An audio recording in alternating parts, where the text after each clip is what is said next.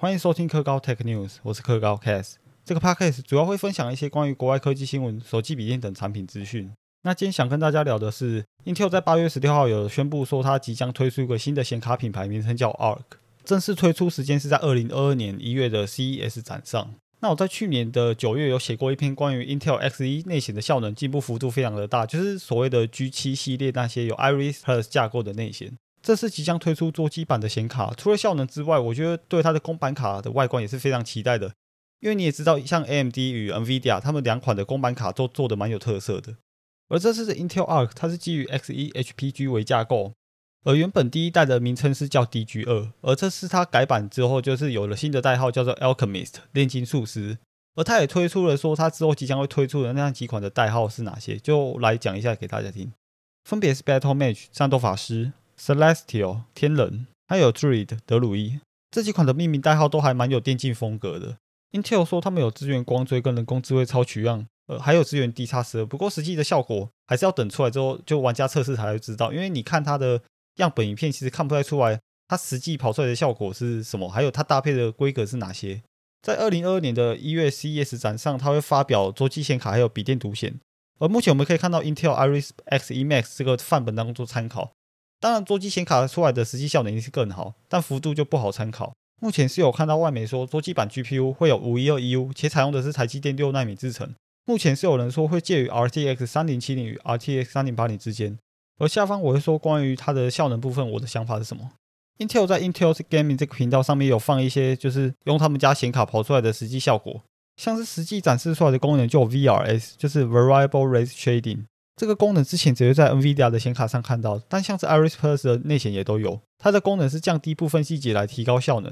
但降低的部分都是颜色较相近且非主体的部分，像是云层或者是马路这类的颜色都差不多的地方。呃，虽然不是我要说，但他们的 demo 影片还真的有点模糊，就是就算调到 1080p，感觉还是有点糊了。所以就算看的 demo 影片，呃，你还是不是很能确定说它的细节到底有多细致，或者是光影的效果真的好不好。还有一个部分是 AI Accelerated Video Enhance，看起来的效果是将原本 480p 的影片利用 AI 变成 4K 高画质影片。那还有一个是 AI Accelerated Super Sampling，中文是叫做 AI 超取样。那它看起来的图片就像是材质会变得比较好，然后物件的光泽与材质都变得比较真实。而从去年的 Iris Plus G7 内显来看，它们内显进步幅度确实是还蛮大的。就是原本你不会想说使用内显就有不错的剪辑能力。还有影片渲染的时间更短了，还有之前你觉得不可能用内显跑得动的游戏，像是 GTA 五，就好像有一种感觉是你已经不需要 NVIDIA MX 系列的独显。而他们说预计这次会有五百一十二个 EU 执行单元，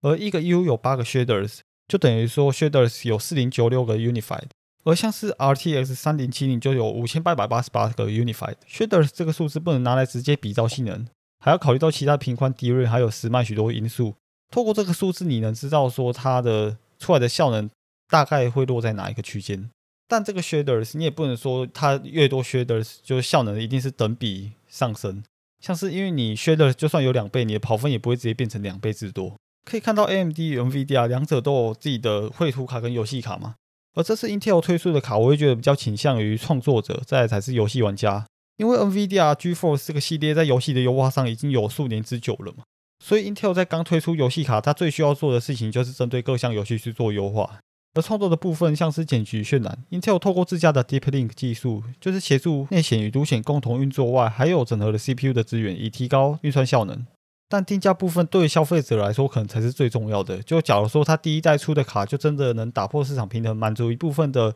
玩家与创作者需求，因为现在很多卡都买不到嘛。对于消费者来说，选择当然是越多越好啊。所以，如果是你，你会想花多少钱去买 Intel 的显卡呢？我跟大家分享几个说，呃，在看到有人询问在笔电相关的东西的时候，就是会遇到的问题。像是第一个问题就是这台笔电容不容易坏？妈的，鬼才知道啊！哇，我就是觉得说，呃，你在买笔电的时候，除了特定机型在使用某一家的零件，可能像是电池这部分比较常有问题的，会有膨胀什么问题，就是你比较好去找到案例的，那就尽量避开它，不要买这家的。这个特定系列的产品嘛，那假如说你今天想买一款笔电嘛，你上网查，可是查到的都是叫零散，就是假如说一个人可能遇到荧幕有问题、键盘有问题，就是那种分开，不是说你一查可以查到五例、十例以上的案例，那这些通通就是算在个案里面呢。所以你问我说，呃，我买这台笔电可能可不可能遇到跟他一样的问题啊？那当然是可能嘛，因为我也不能保证说你买到这台笔电一定是全好的。可是，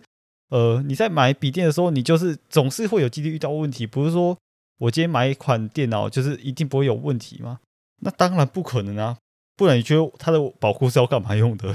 而且你看到网络上的案例，大部分都是有问题才会出来发文抱怨嘛。像是呃，你可能遇到几个比较好的的人，他会帮你开箱，然后拍各个细节，像是小宅开箱或是帮你帮你，他们影片都做的还不错嘛，你就可以在购买的时候参考一下他们的影片啊。那可能也是有几款笔电做工比较不好啦，就是在呃零件，就是因为它为了 CP 值嘛，所以它可能要牺牲某部分的零件去做效能规格的提升。但这个也跟你的说笔电容不容易坏没有关系啊。有时候我觉得还是偏向运气较多了，就是假如有一个人他可能今天买了三个产品嘛，然后可能就有两个坏掉的，那有可能是他天生倒霉，或者是呃上辈子没做好事吗？但我会说，我应该算是运气比较好的那类人吧，因为像是我之前在买 ASUS ZenFone 5Z 的时候，都是看到很多人在巴哈板下，就是 ASUS 板下说，呃，这个就要出子龙任务什么的，就这种留言是还蛮多的，就是因为华硕之前的。产品品质可能做的不够好啦，就是会常有需要去阿素皇家俱乐部泡茶的几率比较高嘛。那很幸运的是，我用了大概一年半快两年，也都没有去泡茶过了。所以，呃，像还有像是买桌垫啊、煮桌机的时候，还有买笔电的时候，其实我都很少遇到有保护的问题需要去解决。反而是我朋友他是比较常遇到这类的问题啊，但是我觉得也是他自己的问题偏多，像是在电脑上面泡泡面啊，然后那个泡面倒到。笔电的键盘上面嘛，过了大概两三个月之后，他的键盘突然有几个键不能按了。结果去那个皇家俱乐部泡茶的时候，发现说，哇，这个键盘底下有那个泡面渣，你知道？这我是觉得蛮夸张的。总之就是，如果你在买之前已经有查好相关的文章，确定说这台没有哪个部分零件有大规模的损坏或者异常问题的话，那其实就已经可以买了。而在买之后呢，如果你真的就是大部分人是不会遇到问题的那一群嘛，所以你不会上来抱怨，或者是看其他人用这台电脑的。有没有发生一些奇怪的故障啊？那如果你真的遇到的话，你不要就是有一个印象开始对这个品牌的呃品质很烂啊，品质烂不烂这个部分下结论可能还是太早。就是你先找看有没有其他跟你一样的问题，如果没有的话，你去他们的官方维修部维修，然后看一下他们维修的速度还有态度是将你带为一个客人，就是对你很礼貌，然后也不会很有不耐烦之类的感觉。那如果加上维修速度快的话，那其实我觉得这间的。就是整个售后维修做的还不错嘛，你对这间就不要有说他们产品容易坏，因为至少他们在售后保护这个部分是做的还不错的。我这里只是单纯说一下，说如果我遇到这样的问题，我会用什么样的心态？就是你还是要解决问题嘛，那你总不可能说电脑坏了，然后你锤它锤爆它，然后再拿去维修，它不可能给你修啊。所以就希望各位在买任何三七用品或是遇到问题的时候，先想办法解决问题嘛，你不可能抱持一个不耐烦，然后问题就自己好了。而耐心的爬文与做后面的维修动作，都是才能解决问题嘛。所以，假如说你去买电脑，然后你看到一台喜欢的机型，就先将它型号记下来，然后到 Google 上面查看看，说这台笔电然后有没有故障之类的关键字去搜寻。那如果没有查到说很多案例都是有相同故障的情况的话，那你就可以考虑买了，因为总不可能叫你问销售人员说这台有没有人。拿来维修的几率高不高？而当然，最不要问的问题就是这台电脑容不容易坏，因为这个问题太笼统了，他很难回答。特别是他今天要跟你卖电脑啊，如果他跟你讲说很容易坏，你会考虑他们家的吗？不会嘛，对不对？而且在三 C 这方面，我觉得事前做功课是确实是蛮重要的一个步骤。你在事前了解一定的相关知识，才不会去到店家的时候被当盘子，又或者是买完东西之后回去巴哈板上问大家说：“哦，这台电脑这个规格、这个价格这样买合不合理？”而且你又不是在网络上面购买的，你在店家购买的话，你没有七天鉴赏期，所以我觉得，呃，就是你在买完东西之后才开始爬文，是真的还蛮蠢的。而如果你是想要买桌垫的人的话，我会建议说，你到各个板上面去看一下人家配单是怎么配的，你就可以知道说这个预算的话配怎样的单会比较合适一些。而且人家基本上都会搭配需求来让别人帮他配单嘛，配单底下也很多有建议，就是建议他怎么改怎么改。那这个就变得比较更适合他了一些啊。对了，如果你是主桌店的人的话，我会建议说你不要到板上只贴三个字“玩游戏”，没有人知道你要玩什么游戏。所以对于那些想要叫人请他帮他配电脑单的人，我会建议说你将你的预算打好，然后要玩的游戏啊，可能会用到的软体，或者是有没有在特定哪方面需要去做加强的，那你都要提出来，人家才能给你一个好的单。而且请别人帮忙，当然是越详细越好啊，才不会人家在帮你配完单之后，你在底下抱怨说啊这个规格好像不太够，或者是哪个部分需要去做加强，这样子一直去麻烦别人的事情。